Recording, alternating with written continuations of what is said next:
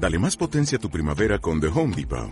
Obtén una potencia similar a la de la gasolina para podar, recortar y soplar con el sistema OnePlus de 18 voltios de Ryobi desde solo 89 dólares. Potencia para podar un tercio de un acre con una carga.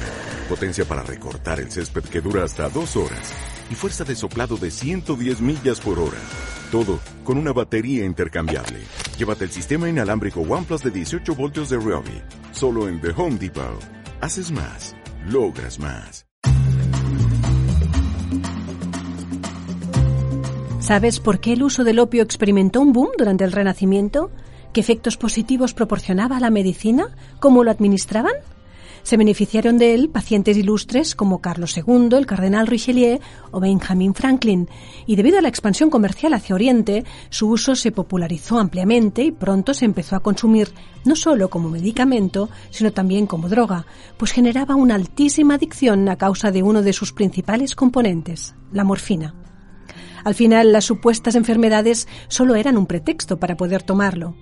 Pero, ¿qué consecuencias tuvo el consumo desenfrenado de esta sustancia?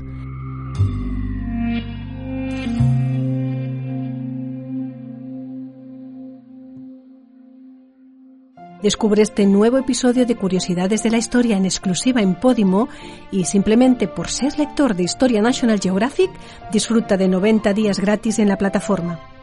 Entra en go.podimo.com barra es barra curiosidades y empieza a disfrutar.